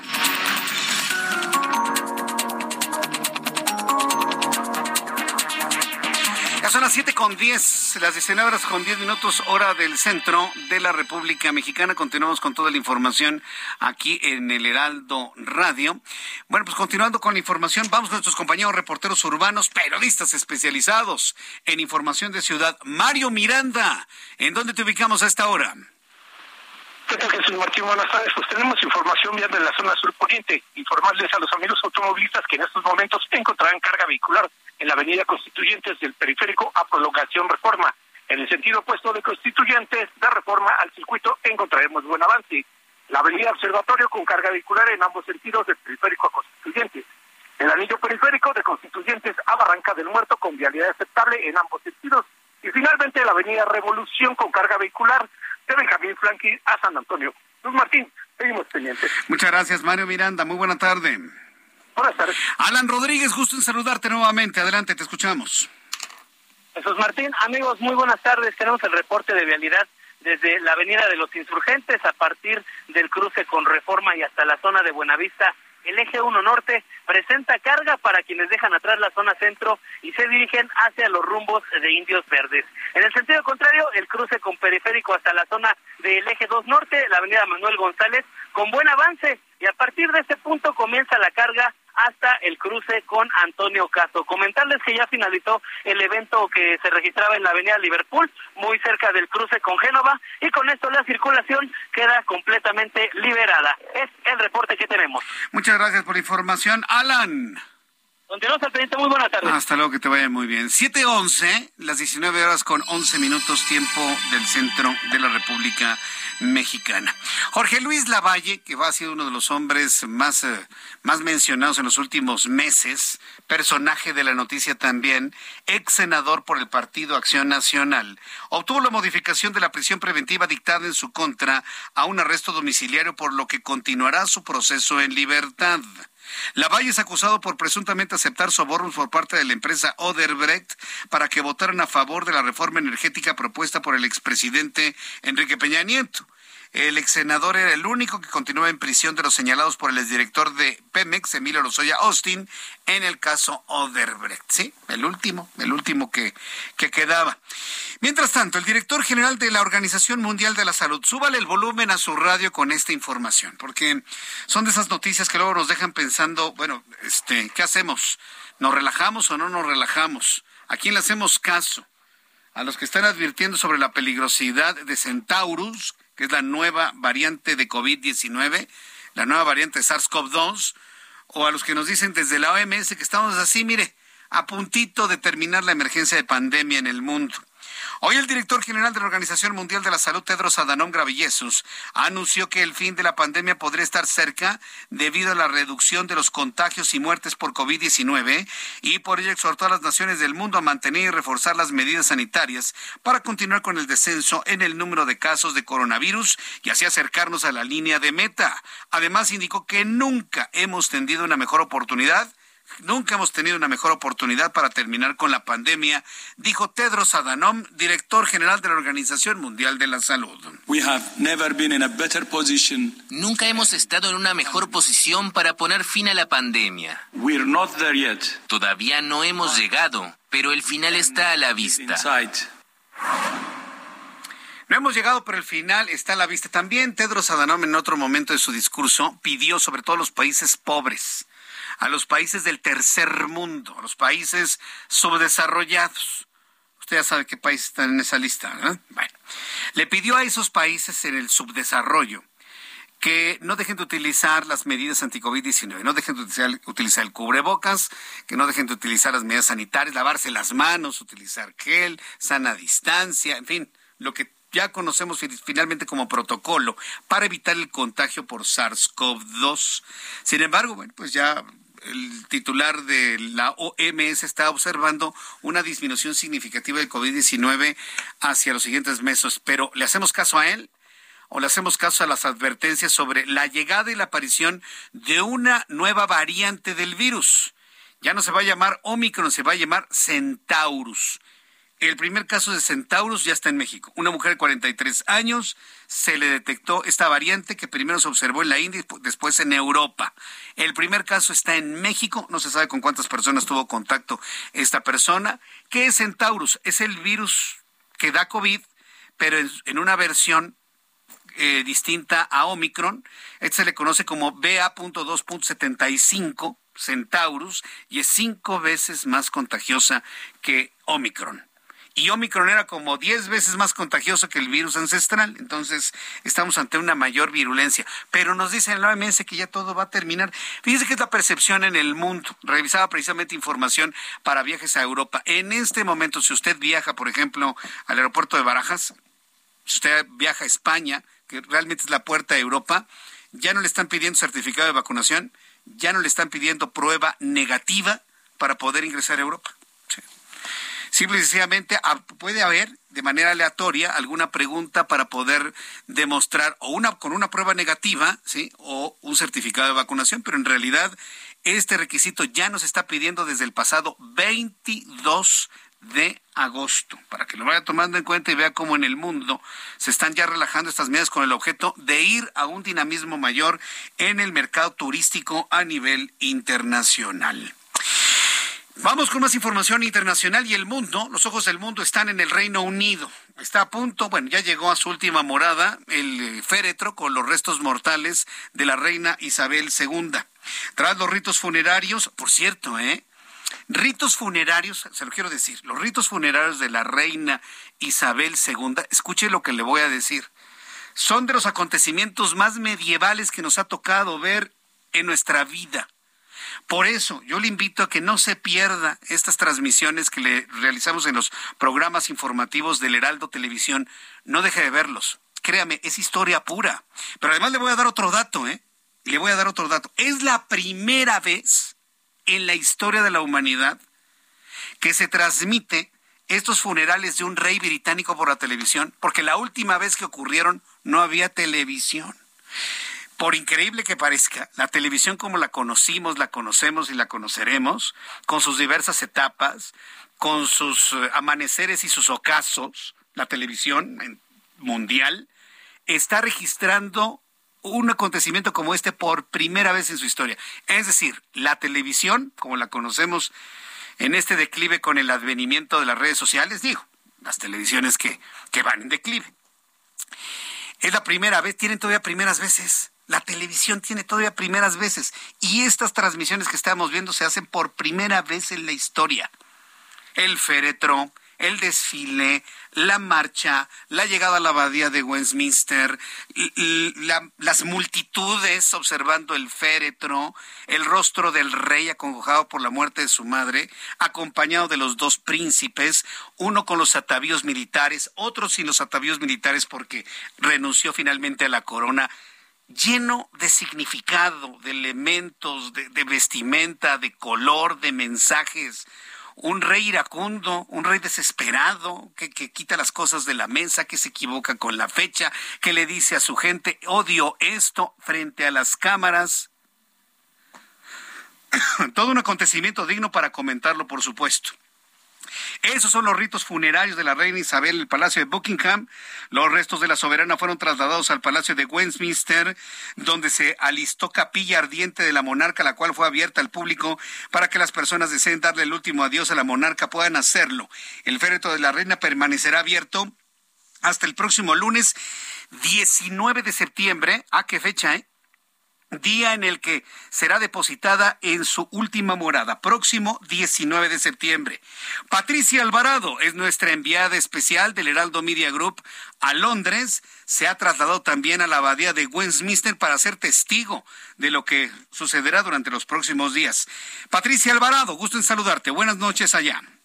Muy buenas tardes desde Londres, Jesús. La capilla ardiente de la reina Isabel II se abrió al público esta tarde en el Palacio de Westminster, sede del Parlamento. Se calcula que unas 750 mil personas desfilarán a partir de hoy y hasta el lunes por la mañana para darle el último adiós a la soberana que reinó 70 años. Las colas ya son kilométricas. Este miércoles, a las 14 horas y 22 minutos tiempo local, el féretro de la reina salió del Palacio de Buckingham, que fue su residencia oficial, para ser trasladado al Hall del Parlamento, la sala más antigua. Un impresionante desfile de la Guardia Real acompañó al cortejo, mientras la banda real tocaba la marcha fúnebre de Beethoven. Los restos mortales de la soberana fueron transportados en una carroza de la tropa real de artillería a caballo. Detrás, caminando con solemnidad, iban el rey Carlos III y sus dos hijos William y Harry. El recorrido de Buckingham a Westminster duró 38 minutos exactamente como estaba previsto. El ataúd fue recibido con cantos angelicales del coro de Westminster y se ofició una misa de cuerpo presente con la asistencia de la familia real. Durante el trayecto sonaron salvas de cañones desde Hyde Park y el silencio de la procesión se rompía de vez en cuando por el repique de las campanas del famoso reloj Big Ben. El funeral de Estado se celebrará el lunes 19 de septiembre a las 11 de la mañana. Esta es la información que te tengo desde Londres, donde seguiremos narrando este acontecimiento histórico. Jesús.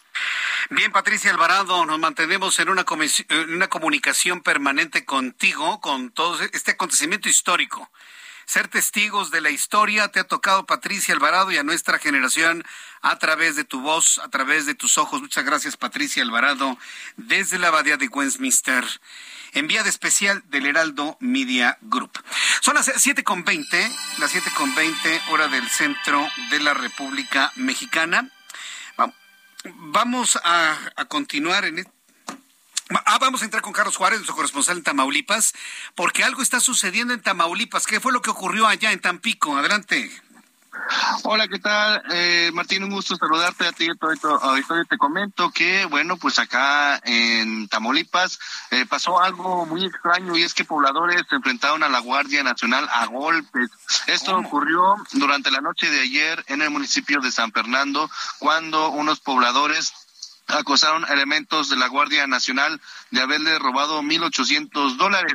Esto generó un bloqueo en la carretera en la carretera nacional y bueno, pues eh, lo que generó que los elementos de la Guardia Nacional tuvieran un diálogo con estos pobladores y también un enfrentamiento a golpes. Déjame comentarte que al final se observa que un elemento de la Guardia Nacional está entregando un dinero eh, a unos ciudadanos en billetes de 500, pero hasta el momento la Guardia Nacional no ha emitido ningún comunicado estos hechos. Y acá en Tampico, bueno, también te comento, Martín, que se elaboró el pozole más grande del mundo con 1.800 litros ya de cara a las fiestas patrias. Martín, es la información. ¿Cuántos litros de pozole, Carlos? 1800, 1800 litros de pozole. Ah, ¿Y por qué pozole y no mole de olla? Hicieron pozole. Pues, ¿Eh? Acá, en Tamaulipas la gente prefiere todavía el pozole. El pozole. Como que es más nacional el pozole, ¿no? Pero bueno, muy bien. Tiene información desde Tamaulipas. Bueno, ¿cuántos litros te vas a tomar todo el pozole? Eh, yo tocan dos. De, perdis, ¿no? Sí, para mañana y luego el recalentado. Digo, para el 15 y luego el recalentado. Muchas gracias por la información, Carlos Juárez. Muy buenas tardes. Que te ve muy bien. Pozolazo en Tampico, ¿eh?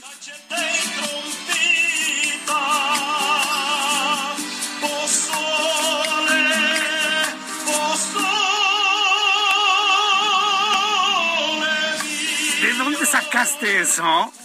Yo lo conocí como sole mío, no pozole. Y luego dice que trompita y cachete. ¿Quién canta, eh?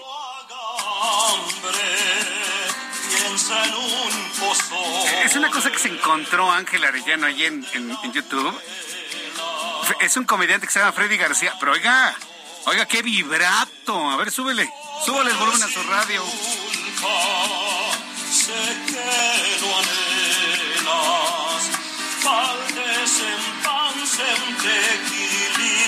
O unas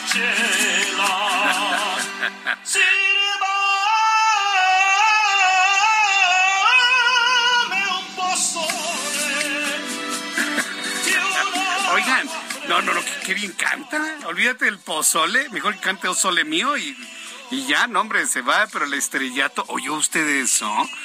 A ver, dame otro pedacito, a ver, vamos. Pozole, pozole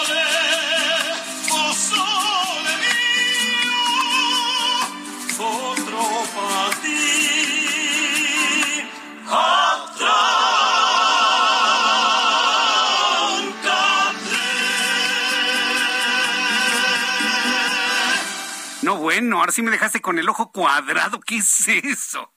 Pozole mío. Vaya, ¿en voz de quién? ¿Freddy qué? Freddy García, comediante. Mire que yo no lo conozco, ¿eh? Fíjese que no lo conozco. Bueno, pues con el pozole mío, que sí fue un verdadero descubrimiento. ¿Por qué pozole, eh? Y un molito de ollita o una birria también para la noche del 15, ¿no? ¿No? ¿Dices que no? ¿No te gusta? Bueno. Pues vamos a ir a los anuncios y le invito para que me dé sus comentarios a través de YouTube, en el canal Jesús Martín MX y a través de Twitter, arroba Jesús Martín MX.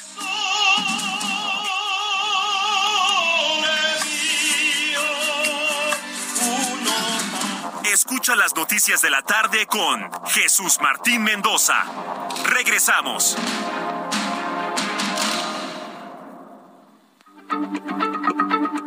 Heraldo Radio, la H se lee, se comparte, se ve y ahora también se escucha.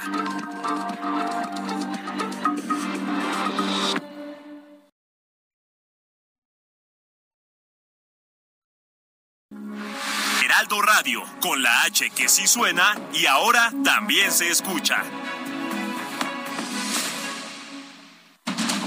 Continúa Heraldo Noticias de la tarde con Jesús Martín Mendoza.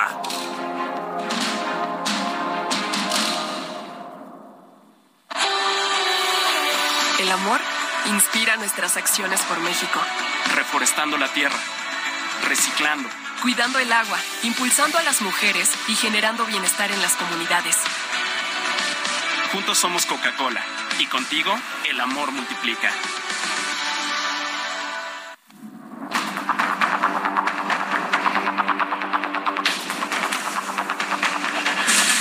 Son en este momento las 7.30, las 7.30 hora del centro de la República Mexicana.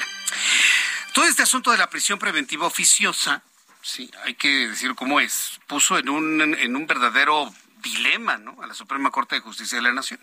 Porque finalmente lo que se estaba planteando en la Suprema Corte de Justicia de la Nación era la no observancia de una fracción del artículo 19, en donde pues eh, no se aplicara la, la la facultad que se tiene de una prisión preventiva oficiosa, es decir, en automático y dejar esta atribución a los jueces para en casos verdaderamente especiales y comprobados de alta peligrosidad de un inculpado, pues aplique la, la, prisión eh, preventiva justificada. Sí, que son dos conceptos completamente distintos.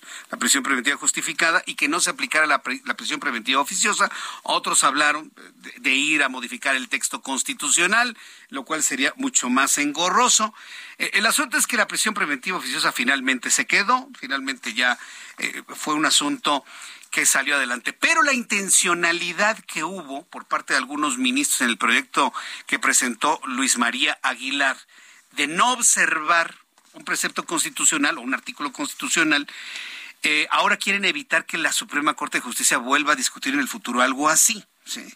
Hay una iniciativa del Movimiento de Regeneración Nacional, claro, de Morena, que usted y yo sabemos que no es una iniciativa de Morena, es una orden del presidente López Obrador a sus legisladores de Morena, quitarle facultades a la Suprema Corte de Justicia de no observar algún precepto constitucional.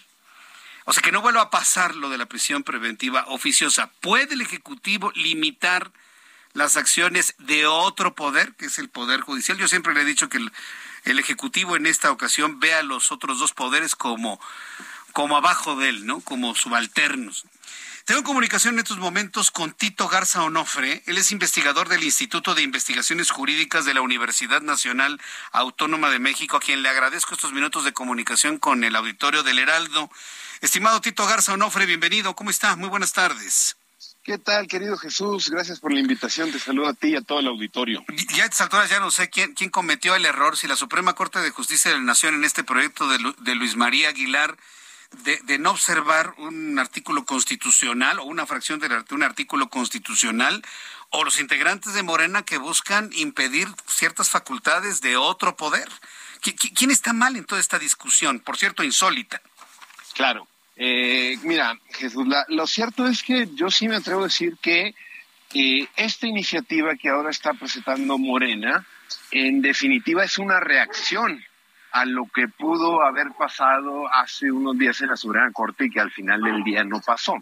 No pasó porque la Suprema Corte, hay que entender, es un cuerpo colegiado donde 11 personas tienen que llegar a una mayoría calificada, donde difícilmente en muchas ocasiones se, encuentra el consenso a través de argumentos jurídicos. Lo que pasó la semana pasada con la prisión preventiva oficiosa fue un intento, pero no fue menor. Al final, este eh, antecedente servirá para que tarde que temprano se retome la discusión y la Suprema Corte se pueda poner de acuerdo entre todos sus miembros para poder encontrar una alternativa a una regla que, como bien lo he dicho, está en la Constitución, que puede ir en contra de la propia Constitución. El tema es insólito y no es menor. Sin embargo, al final, por prudencia y porque no se llegó a un consenso con el proyecto del ministro Luis María, eh, decidieron retirarlo. Están muy en su derecho, es una discusión propia de la Suprema Corte. Lo que sí creo grave es que una semana después, tan solo unos días de que acabó la discusión, la primera reacción sea reformemos la Suprema Corte por si vuelve a pasar una de estas cosas. Y no solo eso, Jesús. El problema es que no se reforma lo que se tendría que reformar. La Corte no tiene estas funciones gracias a una ley secundaria, sino a la propia Constitución.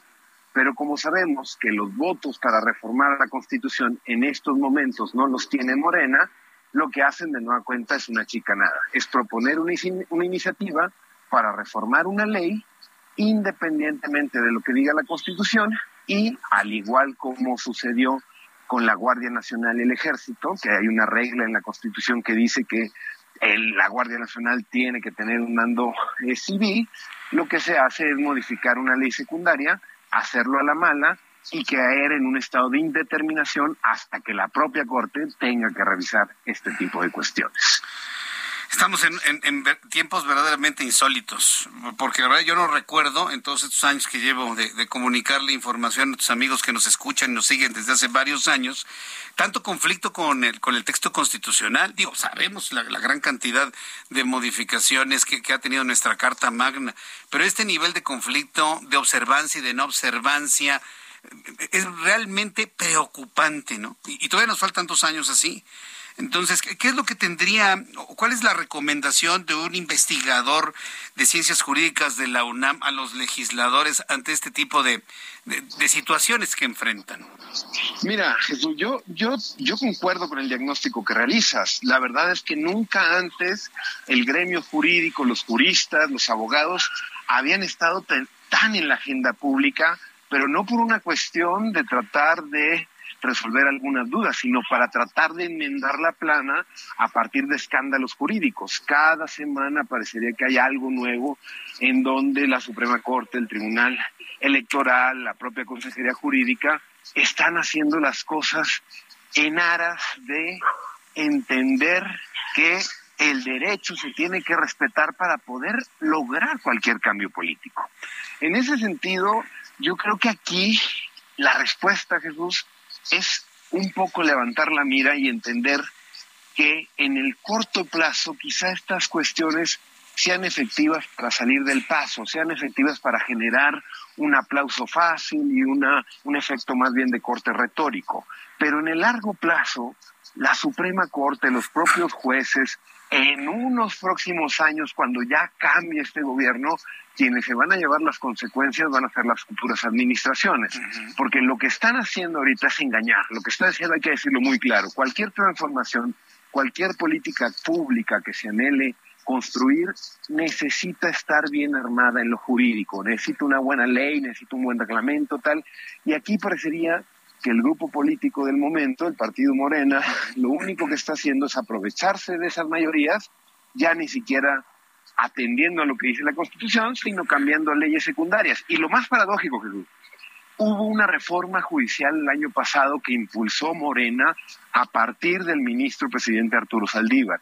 Y en la misma no se tocó ninguna función sustantiva de la Suprema Corte, que ahora lo quieran modificar, te habla de, o, una ignorancia brutal o sinceramente un planteamiento más macabélico de la prueba y el error.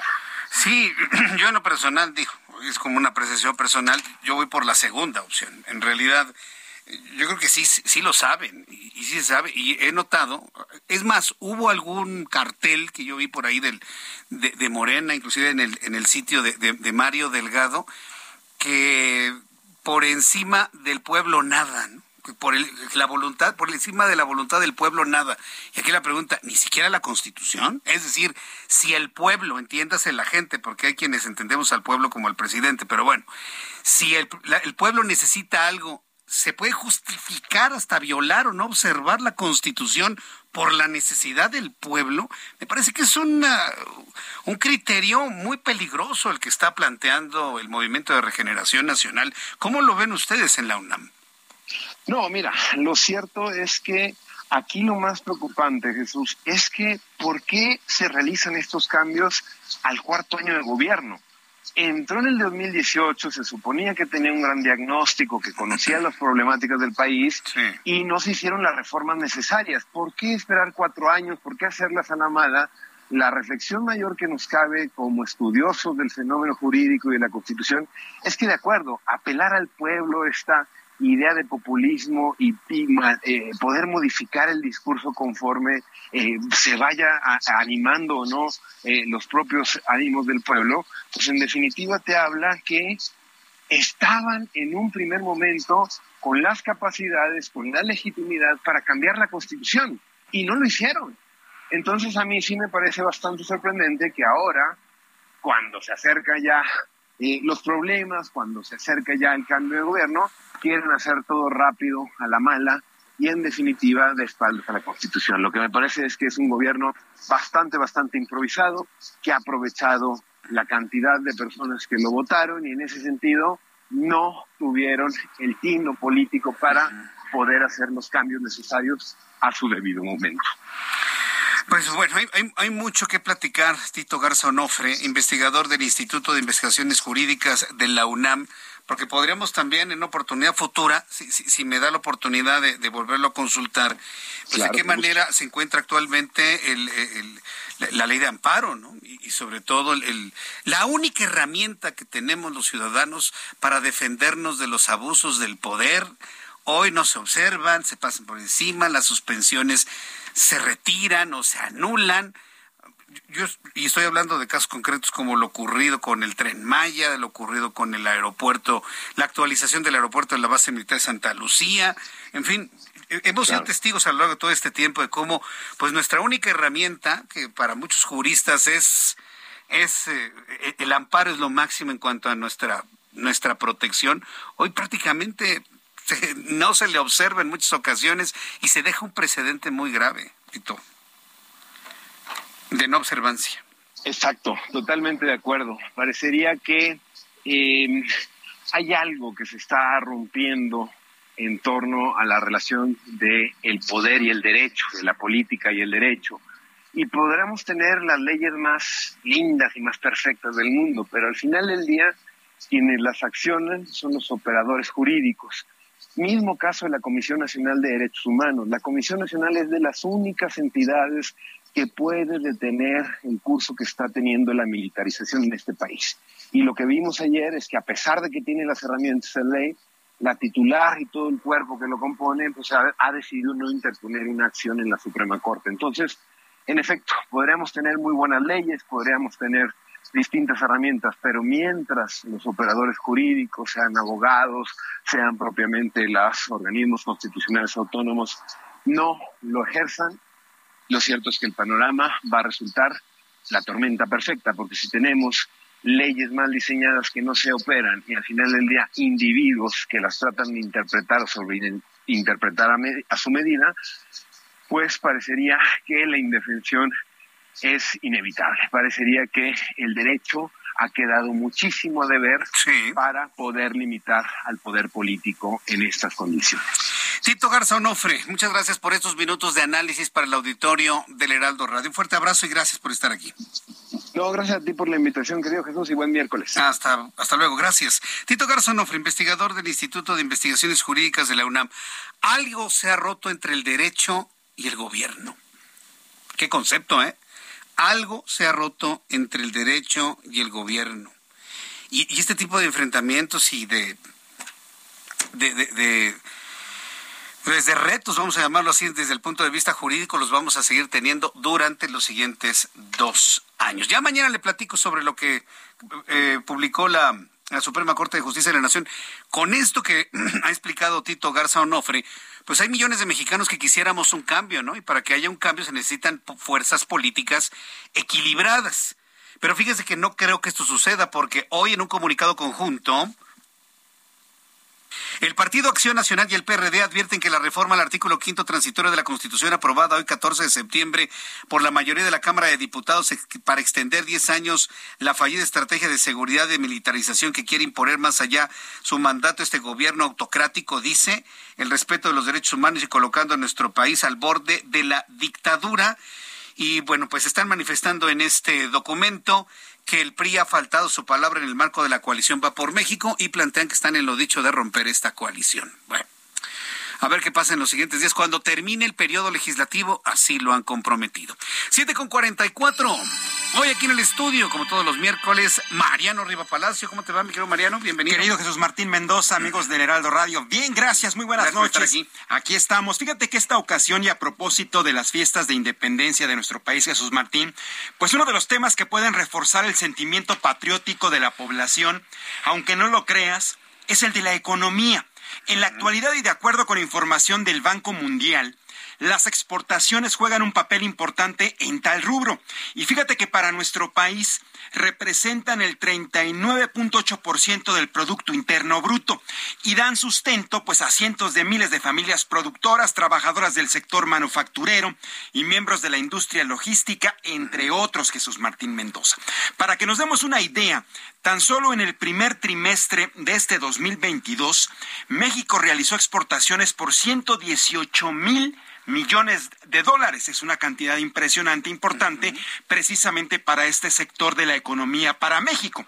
118 mil millones de dólares solo para el primer trimestre del 2022. Estos datos los da a conocer el INEGI y según los expertos como Paulina Aguilar, cofundadora y directora de la firma Mundi, pues exportar es impulsar el crecimiento y generar un mayor dinamismo económico para el país. Los productos que México fabrica, Jesús Martín Mendoza, dice la experta, para vender hacia el exterior están respaldados pues por una excelente reputación en materia de fiabilidad y calidad todavía. Y son muchas las mercancías que desde, desde, hace varias décadas son altamente demandadas en varios países del mundo. Ahí te va en porcentajes cuáles son exactamente los rubros en materia de exportación en mercancías mexicanas. Fíjate, bienes manufactureros 87%, productos del petróleo 7.3%, bienes agropecuarios 4.2%, productos extractivos no petroleros 1.7%. Ahora, Jesús, del total de las exportaciones, de acuerdo con esta investigación, en los primeros seis meses del presente año hubo cinco productos predominantes que representan el 33% de las exportaciones totales. Estos son automóviles, 9%, computadoras hechas en México, 7%, autopartes, 6.4%, petróleo crudo, estamos hablando del 6%, y vehículos para transporte de mercancía, 5.6%. Son los cinco productos estrella que más exportan de nuestro país. Te vas a preguntar, ¿cuáles son las empresas que más exportan? Estamos hablando de las empresas manufactureras, aquellas que cuentan con más de 250, 300 empleados por empresa, por planta. ¿Cuáles son los estados que más exportan en el país? Las entidades del norte, Estamos hablando de Baja California, Chihuahua, Nuevo León, Sonora y Tamaulipas y en el centro, Guanajuato. Y ya por último, ¿quiénes compran los productos mexicanos? Pues la verdad es que no hay mucha diferencia a lo que hemos conocido desde la etapa neoliberal a la actual, ¿no? Estamos hablando de Estados Unidos, 81%, le sigue Canadá con el 3%, China con el 2% y Alemania con el 1%. Fíjate que no me sorprende que los estados del norte sean los que exportan más. Lo que me sorprendió es no haber escuchado Coahuila.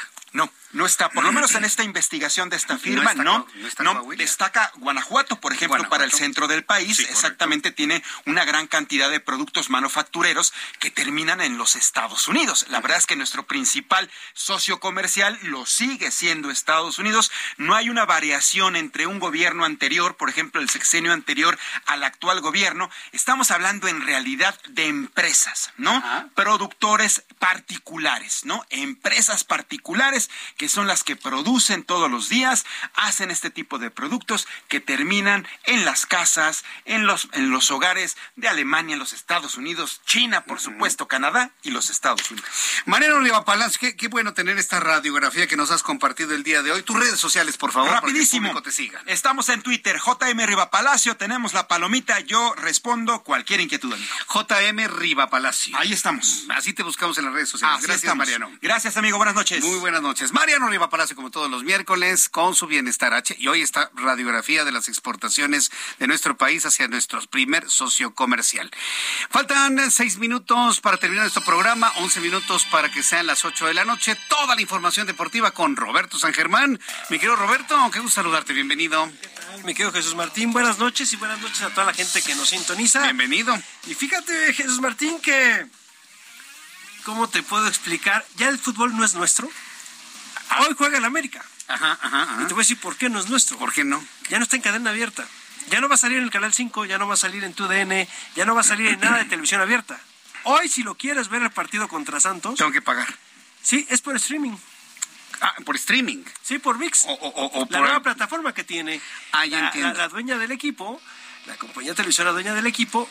Pero aquí lo importante es que ya cada vez es menos el fútbol en televisión abierta que podemos ver. Mm, entiendo. Digamos por, por redes sociales, por plataformas digitales, entonces. Y ya, hoy no lo vas a poder ver por ningún otro lado si no tienes esa plataforma.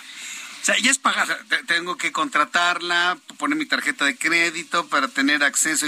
Ni siquiera en una cablera. O no. Nada de eso. Nada de eso. ¿Te acuerdas del antiguo pay per view? Sí, exacto, exacto. o sea, es casi como lo mismo, pero no. Pero para el celular nada más. Sí, no, o para tu tableta. O para tu tableta. O, para una televisión que pueda también tener esas. Una tele inteligente. Exactamente, una Smart TV. Entonces, hoy ya el fútbol de verdad ya no es para el pueblo. Cada vez está siendo más caro, ¿eh? Más caro, pero, pero sobre todo, imagínate cuántas personas no tienen la posibilidad de contratarlo. Muchísimas. yo creo que más de la mitad. Muchísimas. ¿eh? Millones. Y luego nos preguntamos por qué los estadios están vacíos, ¿no? ¿O es una manera de jalar a la gente a los estadios? No creo que sirva. Que, hay, hay, mentes nuevas, hay chavos nuevos ahí pensando en que, ay, vamos a hacer el streaming. Cuando tendría que ser masivo. ¿Te acuerdas de Cinema Paradiso? Pues, para toda claro, la gente, y la gente estaba fuera del cine, ¿no?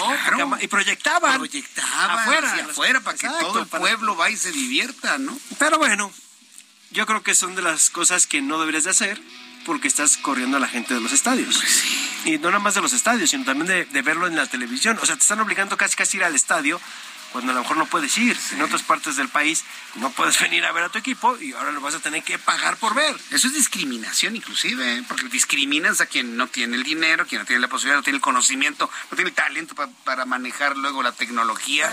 amigo, ¿qué te digo?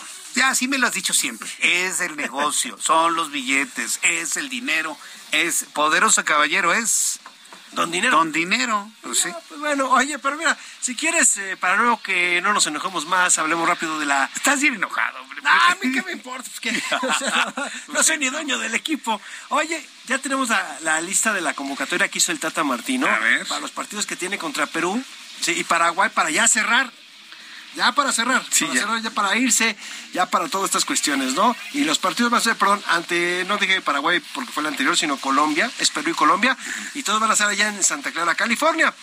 Y también en Los Ángeles. ¿Quiénes están? En la portería son Guillermo Ochoa, Alfredo Talavera y Rodolfo Cota. En la defensa, Jorge Sánchez, Edson Álvarez, Néstor Araujo, Carlos Rodríguez, Gerardo Arteaga, Kevin Álvarez, Jesús Gallardo, César Montes, Héctor Moreno, Jesús Angulo, también amigo y Johan Vázquez. En la media, Orbelín Pineda, Uriel Antuna, Alexis Vega, Roberto Alvarado, Fernando Beltrán, Héctor Herrera, Eric Gutiérrez, Luis Chávez, Eric Sánchez, Luis Romo. Y adelante estarían Diego Laines, Henry Martín, Santiago Jiménez, Irvin Lozano, Rogelio Funes Mori y Raúl Jiménez. Y también está Andrés Guardado. Yo creo que esta es casi la lista de los que van al Mundial. Muy poquitos cambios harían, ¿eh? uno o dos, pero yo creo que ya es la lista que está dando el Tata Martino. Estos son los que voy a llevar a Qatar. Pues nos estás dando un elemento para generar interés para ver estos partidos, porque si tú dices que ya es la alineación Qatar, pues hay que ver cómo funcionan, ¿no? Mira, y creo que faltaría uno o dos, pero pues no somos el director técnico y creo que él ¿Cuándo son los partidos? Ya son la próxima semana. Sí, ya tendríamos estos partidos. Te voy a decir ahorita qué días tendría la selección mexicana que va a estar allá en los Estados Unidos en el próximo 27 ¿sí? de septiembre. Va a ser uno de estos duelos ¿sí? para enfrentar primero al equipo de Perú y luego a Colombia el 27. Entonces irá como por el 23. Por el 20. Bueno, para, para estarlo viendo y yo creo que va a perder México. 24 y 27. Yo creo que pierden, ¿no? La selección. Porque no, no se van a, no van a arriesgar. Pues si no han ganado los últimos partidos ha estado del aire, mi amigo. Todo el mundo estamos nada más viendo. 1-0 y 1-0, yo creo. ¿Crees que? Y además te voy a decir una cosa, ¿eh? Va a estar el entrenador del, el exentrenador del Cruz Azul, es el nuevo entrenador de Perú, Ajá. Juan ah. Reynoso. Fíjate, eso emocionalmente va a generar un, problema. Bueno, mi querido Roberto, pues muchas gracias por esta información. Gracias a ti. Todos los deportes con Roberto San Germán aquí en el Heraldo Radio. Ya nos vamos. Lo espero mañana en punto de las 2 de la tarde. Heraldo Televisión, canal 8.1. No se lo vaya a perder, ahí lo espero. Y a través del Heraldo Radio en toda la plataforma de emisoras del Heraldo Radio en la República Mexicana. Yo soy Jesús Martín Mendoza. Que tenga una gran noche. Pásela muy bien. Quédese en sintonía del Heraldo Radio de aquí todo el tiempo y también del Heraldo Televisión todo el tiempo. Lo espero mañana. Gracias. Buenas noches. Esto fue Heraldo Noticias de la tarde con Jesús Martín Mendoza.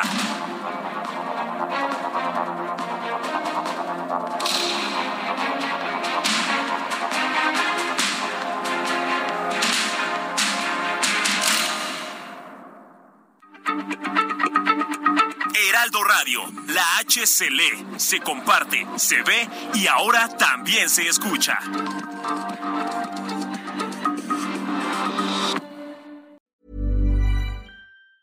Hey, folks, I'm Mark Marin from the WTF Podcast, and this episode is brought to you by Kleenex Ultra Soft Tissues your ally to help tackle your allergy symptoms this season. I love the change of seasons, but nobody loves pollen and all those other things floating in the air that make you sneeze during this nice weather. Kleenex Ultra Soft tissues are hypoallergenic and allergist approved. So fight back against watery eyes and runny noses without worrying about irritating your skin. For this allergy season, grab Kleenex and face allergies head on.